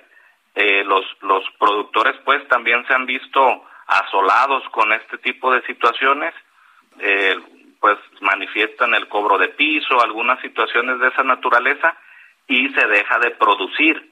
Entonces, bueno, es lo que lo que sucede que hay más demanda como a los productores de aguacate de Michoacán, ¿no? Les pasa lo mismo con el crimen a los productores de limón. Qué barbaridad. Pues te agradecemos y vamos a estar ahí eh, pendientes del análisis que, y, y, de lo que tenga que decir el Comité Ciudadano. ¿Cómo vamos, Colima? Por lo pronto, por tu conducto, un abrazo, Alejandro. Muchísimas gracias. Gracias, Javier. Un, eh, un saludo a todo tu auditorio. Y pues sí, aquí los esperamos en el bello estado de Colima Sí. Ya después, como decías, para platicar de todo el entorno aquí turístico y portuario que, que tenemos. Muchas gracias.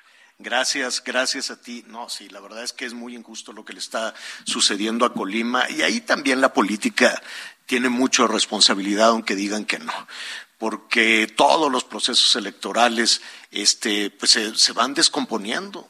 Todo se va descomponiendo. Nada más mete la mano un partido político, el que sea. Nada más mete la mano un político, eh, una o un político, el que sea, y el asunto se va descomponiendo.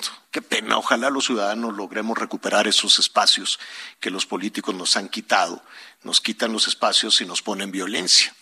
Qué, qué, qué pena que, que, así sea. Pero bueno, ya le, ya le estaremos ahí este, platicando un, un poquito más y sí, de todo corazón, ojalá las cosas mejoren y mejoren pronto y, mejoren muy bien.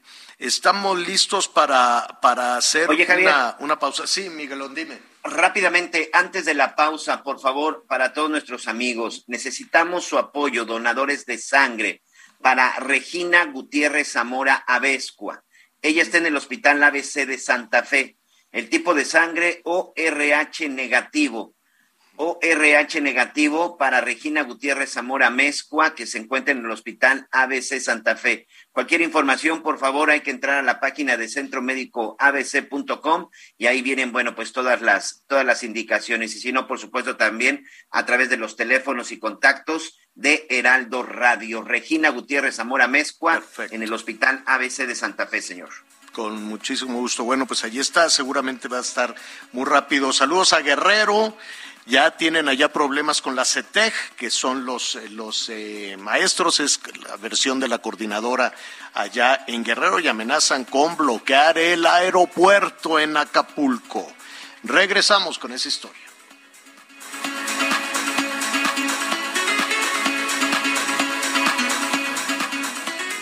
Conéctate con Ana María a través de Twitter, arroba Anita Lomelí. Sigue con nosotros. Volvemos con más noticias. Antes que los demás. Todavía hay más información. Continuamos. Ya estamos de regreso en las noticias con Javier Alatorre y resulta que las nuevas monedas de 20 pesos lanzadas por el Banco de México se llevaron el premio a Mejor Moneda o Serie de Monedas 2022, cuyo reconocimiento fue realizado por la Asociación Internacional de Asuntos Monetarios. Y con esto, un recorrido en la información por la República Mexicana. Este miércoles, la Fiscalía General de Justicia del Estado de México realizó un cateo en un inmueble de la colonia Lomas de San Miguel, en Atizapán de Zaragoza, aledaño a la casa de Andrés Sene, conocido como el monstruo de Atizapán, detenido el año pasado por feminicidio. La Fiscalía realizó diversas diligencias en el interior de la casa del presunto feminicida, donde recolectó indicios criminalísticos y en una excavación rescató más de 4.300 restos óseos de 19 víctimas. En el segundo inmueble se busca cualquier indicio que pudiera llevar a una víctima más, reportó Leticia Ríos desde el Estado de México. Para evitar y prevenir incendios forestales, la Secretaría del Medio Ambiente recomienda no realizar fogatas, quemas agrícolas, tirar basura o arrojar pedazos de vidrio o espejos ni lanzar colillas de cigarro en los bosques. La dependencia capitalina explicó que el Centro Estatal de Manejo del Fuego refiere que el 100% de los incendios forestales son causados por los seres humanos, por lo que es de suma importancia evitar estas acciones que puedan derivar en incendios que dañan a la fauna y flora y afecta la calidad del aire que todos respiran. Desde la Ciudad de México informó Jorge Almaquio García. Las Fiscalías Generales y Comisiones de Búsqueda de Tamaulipas, Coahuila y Nuevo León, en colaboración con la Comisión Estatal de Derechos Humanos de Nuevo León, iniciaron el levantamiento de muestras de ADN de personas desaparecidas para integrar un banco de datos que ayude a su localización. Integrantes de al menos seis colectivos de familiares de personas desaparecidas acudieron a las instalaciones de la Comisión de Derechos Humanos para participar en la primera brigada de toma de muestras referenciales de ADN, donde se recabaron 33 muestras, pero se prevé que la cifra aumente conforme más familiares se acerquen a responder la convocatoria. Desde Monterrey, Nuevo León, Daniela García. Cuestionado sobre el arresto en Estados Unidos del empresario Carlos Guerrero, quien vendía equipos de espionaje y que presuntamente ofreció sus servicios al gobierno de Tabasco, el diputado local Fabián Granier Calles, hijo de Andrés Granier Melo, sostuvo que el exgobernador Arturo Núñez Jiménez debe ser citado a declarar en Tabasco Por todas las irregularidades que se cometieron durante su administración, incluyendo los casos de espionaje. El diputado acusó que la tecnología de espionaje pudo haber sido utilizada en contra suya, de su familia y de otros adversarios de Arturo Núñez en el tiempo que su padre Andrés Granier Melo estuvo preso, informó desde Tabasco Armando de la Rosa. Hoy se han anunciado una serie de premios, por así decirlo, para políticos que dejaron pues ahí una estela de críticas y de cuestionamientos a su, a su gobierno, a su administración. Y son premios, los van a premiar. Le dicen, no, hombre, mira, aquí tú vete esta embajada total, ¿no? Dejas allá atrás a tus gobernados y no pasa y no pasa nada. Yo me quiero imaginar, aquí hemos hablado del extraordinario trabajo, estuvimos hablando con Marta Bárcena, una gran diplomática mexicana, eh, hace unos momentos a propósito de la guerra de Ucrania. Eh, hemos hablado aquí en este espacio también con Olga García, que es la embajadora de, México en Ucrania y está en Kiev y no se fue. Le dijimos, Olga, te vas a quedar ahí a los, cuando empiece eh, las hostilidades. Y dice, sí. Y además, como le recortaron el presupuesto y todo, pues nada más es ella y un empleado y un empleado para hacer trámites, visas, matrimonios, para que todos los mexicanos, mexicanas o mexicanos casados o casadas con ucranianos, pues puedan puedan salir. La verdad es que ha hecho un gran, gran trabajo y ella se mantiene ahí en Kiev. Imagínese ante una eh, situación como esta, ¿qué haría la Claudia Pavlovich, por ejemplo? ¿O qué haría el Quirino Ordaz? Por ejemplo, ¿no? El, exgobernador de Sinaloa. ¿O qué haría, quién más? El Carlos Miguel Aiza González, que era el gobernador un ratito, pero gobernador de Campeche. Pues nada, se les viene el mundo encima, no tienen una experiencia diplomática, nada más tienen experiencia ahí en quién sabe de qué, ¿no? Eh, para mal administrar y para mal gobernar y les dan esos premios. En fin, eso está sucediendo ahí en las este en el Senado de la República en este momento les están ya dando sus sus premios para que se vayan de embajadores, de cónsules o de lo que se pueda. Pero imagínenselos en una situación de conflicto que, que harían nada, se regresan. En fin, Oiga, hace un ratito le estábamos hablando de la situación terrible que significa cruzar por el aeropuerto de la Ciudad de México, por cualquiera de las dos terminales. Son aeropuertos muy agresivos en el trato a los, a los turistas este, si usted que nos escucha en, en, diferentes estados del país o más allá de las fronteras, tenga cuidado si viaja a la Ciudad de México, guarde sus anillitos, sus pulseritas, porque en los alrededores del aeropuerto, al interior del aeropuerto, pues las cosas no son muy buenas el maltrato que le da eh, un equipo de, seguridad privado, no sabe usted, son prepotentes, sucios, este, es terrible cruzar por los arcos de seguridad del, del, aeropuerto. Y hay sospechas, a todos nos ha tratado muy mal. Le roban el equipaje, le abren las maletas, es, es un infierno el aeropuerto. La buena noticia en todo esto es que hay ya una estrategia para hacer que las cosas cambien em, en, el, eh, pues en el principal aeropuerto del país, que es el aeropuerto de la, de la Ciudad de México, con la presencia de la Marina, no solo en el aeropuerto de la Ciudad de México, sino en varios aeropuertos importantes del país. La Marina tendrá bajo su control la vigilancia de siete aeropuertos del país, incluyendo el Felipe Ángeles, pero también el de Cancún, el de Mérida, y pues varios otros, Tapachula, Tuxtla Gutiérrez, esto en Chiapas. Vamos a platicar en este momento, gracias Anita, con el contraalmirante Cruz Castro Martínez. Él es precisamente el coordinador de la Estrategia de Seguridad Aeroportuaria Integral del, eh, por lo pronto, en el Aeropuerto Internacional de la Ciudad de México. Contraalmirante, muchísimas gracias. Buenas tardes, Javier Anita, a sus órdenes. Muchísimas gracias. ¿Cuál es la estrategia? ¿Qué, qué, qué, ¿Cuáles son las eh, tareas que se le están encargando a la Marina Armada de México en los aeropuertos?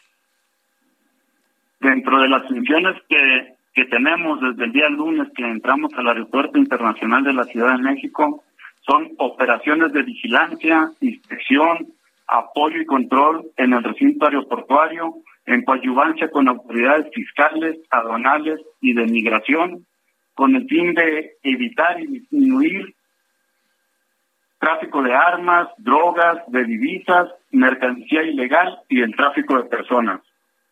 Es que esos puntos, precisamente que estás eh, señalando, contraalmirante, eh, supongo que debería de haber alguna, alguna carpeta de investigación. Siempre son señalamientos a justo todos estos ilícitos, tráfico de drogas, tráfico de armas, tráfico de personas, y parece que no, que no se está actuando en consecuencia. ¿Qué hará en ese sentido la Marina? ¿Detectar?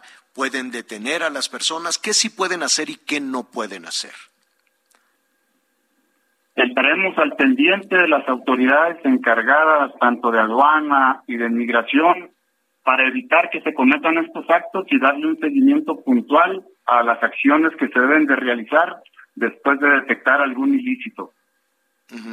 Las empresas de seguridad privada, estos que maltratan a los pasajeros, ¿seguirán actuando o, ustedes podrían ponerse del lado de, los ciudadanos, de los pasajeros?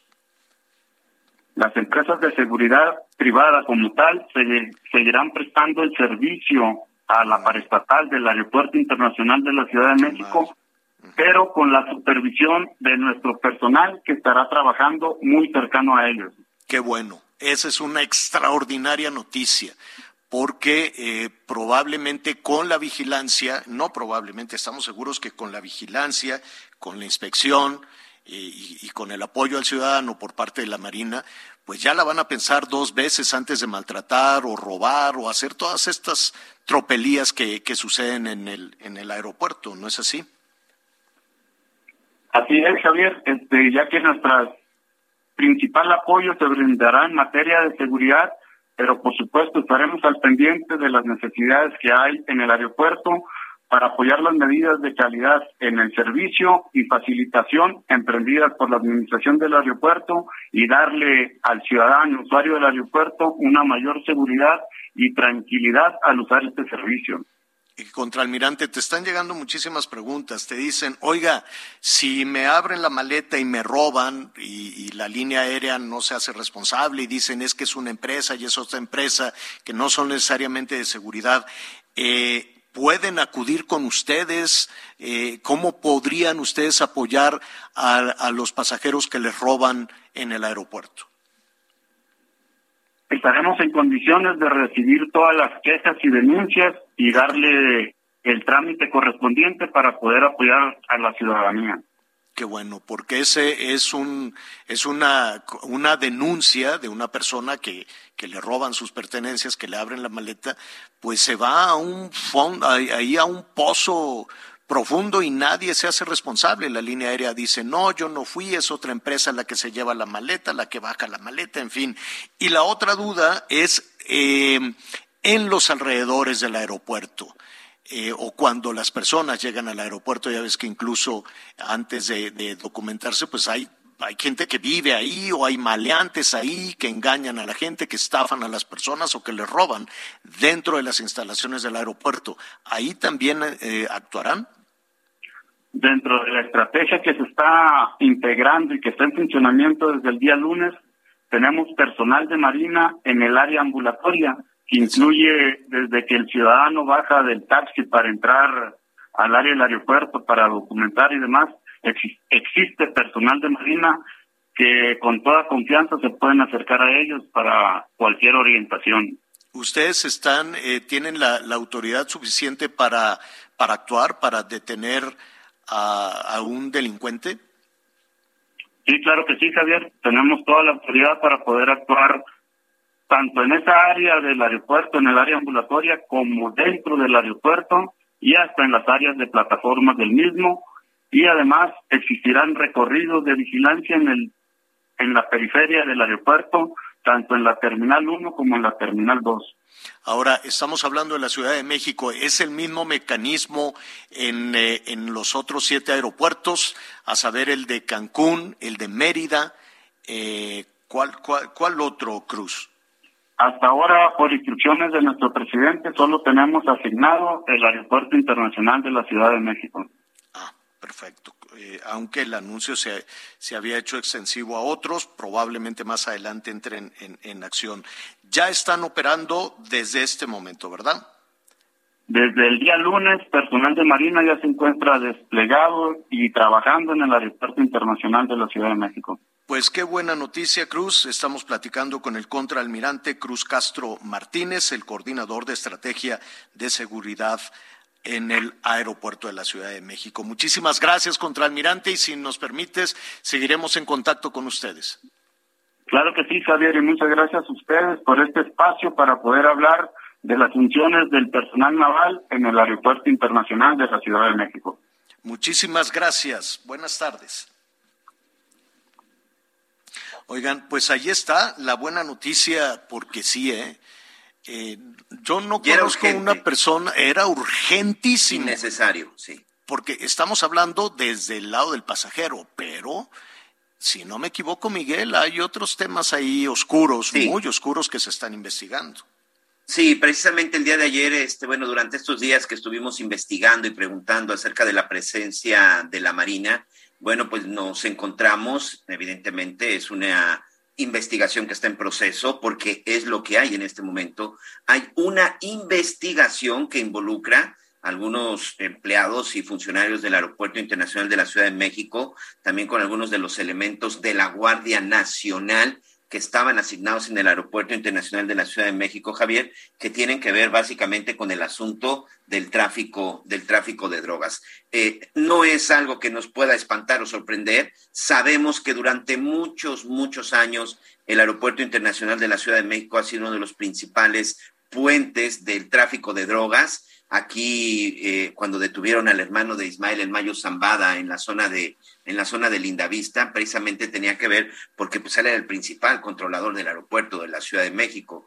Ya sabemos que de repente lo meten desde figuras de cerámica, figuras de yeso, en maquinaria, en equipo de cómputo, como sea, se las ingenian para el tráfico de drogas. Incluso veíamos con Shenley llegó cómo le llegaban los tambos llenos de, fentanilo en aquel entonces, cuando todo el fentanilo no era tan no era tan comercial en, el aspecto de las drogas, pero la vez que el aeropuerto de la Ciudad de México siempre ha sido uno de los principales puentes de narcotráfico y hay una investigación en proceso y eso también tiene que ver del por qué llegó la Marina a tomar el control, pues para tratar de erradicar precisamente pues todo este tráfico de estupefacientes que se da en el aeropuerto, señor. Sí, qué barbaridad. la verdad es que Sí, a mí me va muy mal, no sé ustedes, Anita Miguel, pero mal, mal, mal en el aeropuerto, qué bárbaro. pues mira, es, es, este, es un robadero. somos muchos. A ver si en el AIFA nos va a ir mejor.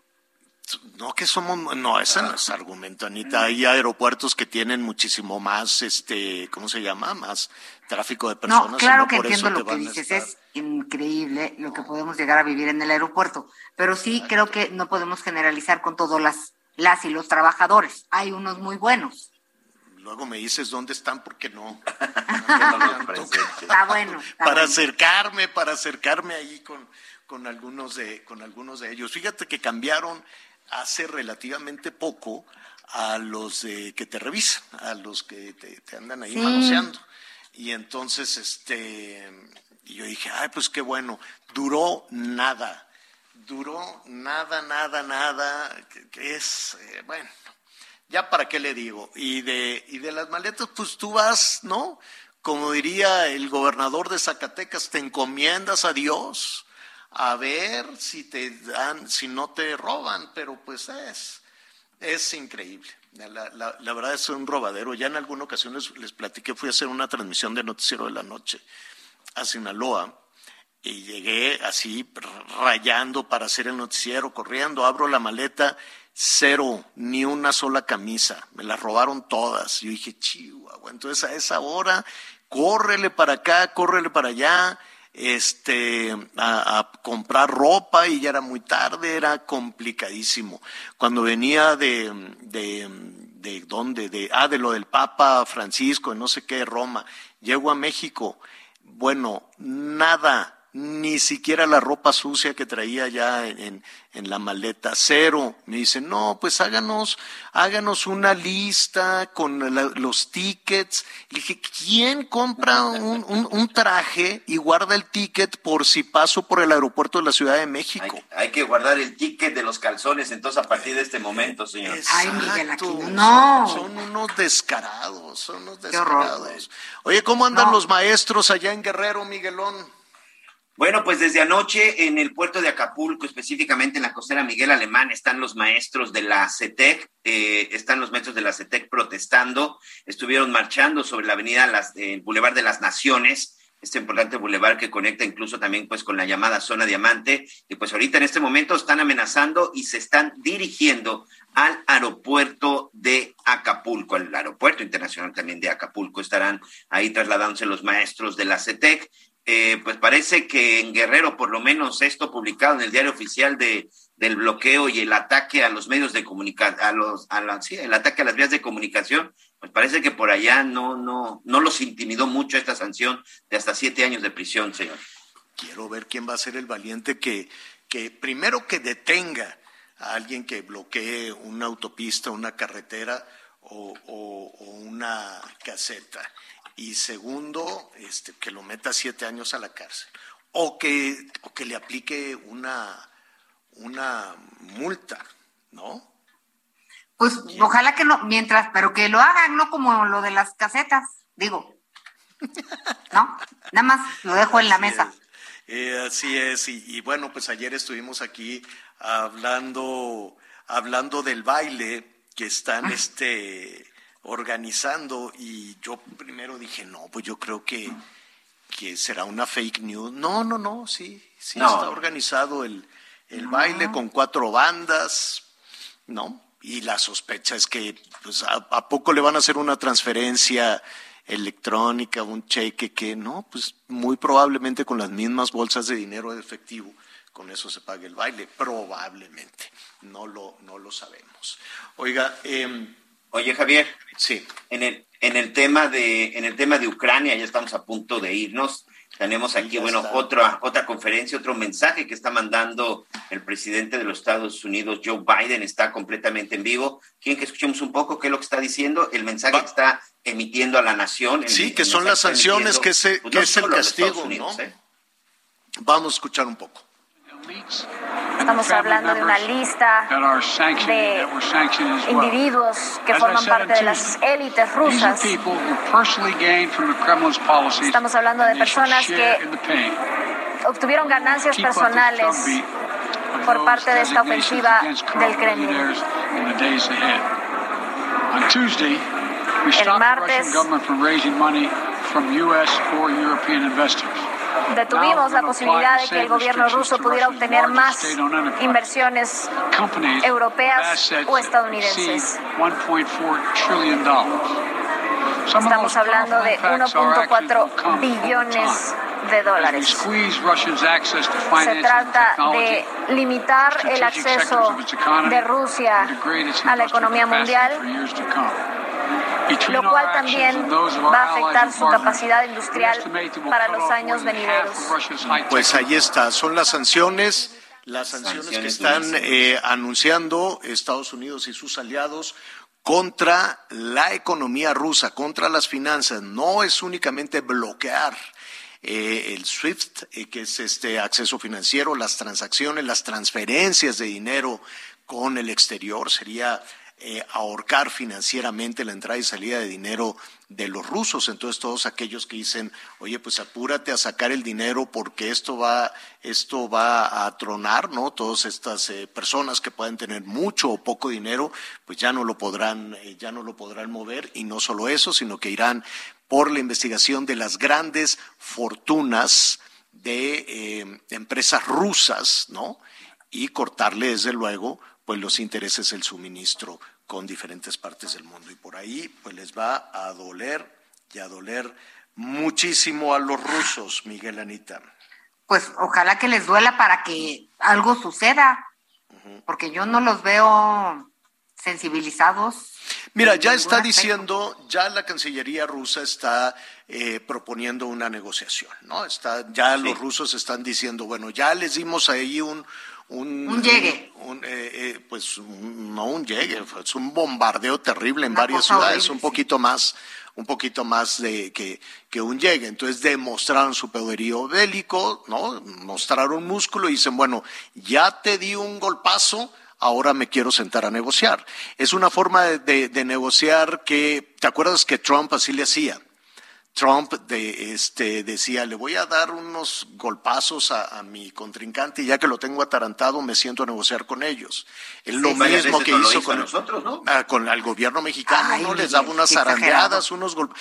Anita no maltrató a Peña Nieto, no lo insultó hasta que se golpazos en el copete del expresidente Peña. Por eso. Te recuerdo, te recuerdo el incremento de aranceles, el incremento del precio del acero. Me acuerdo, me acuerdo. Exacto, el acero, el aluminio, los aranceles ¿no? Los insultos y vamos a poner el, el muro, etcétera, etcétera. Y ya que te tenía en el piso, decía, bueno, ahora sí ya vamos a negociar. Yo creo que Trump lo aprendió de Putin, que es muy amigo de Vladimir Putin. Sí, Trump dijo ayer, oye, yo era muy amigo de Putin, yo podía haber arreglado eso de volada. Eh, acuérdate que el hijo de Trump fue a hacer negocios en Rusia y ahí lo tenían grabado. ¿No? Los rusos muy abusados grabaron al hijo de Trump haciendo negocios y también al hijo de Biden. Entonces. Y a otros también, ¿no? Pero bueno, estamos hablando de los de allá y entonces. Es muy probable. Es muy probable. Entonces, después del golpazo, dice vamos a negociar. Esperemos que se sienten a negociar y que esta guerra se acabe pronto, muy, muy pronto. Pues ya nos vamos. Primero Dios, pues ojalá que así sea. gracias Javier, gracias, buenas tardes. Gracias Anita, muy buenas tardes. Gracias Miguel. Buenas tardes, buen provecho señor. Yo lo espero a las diez y media de la noche con las noticias en Hechos. Buenas tardes, buen provecho.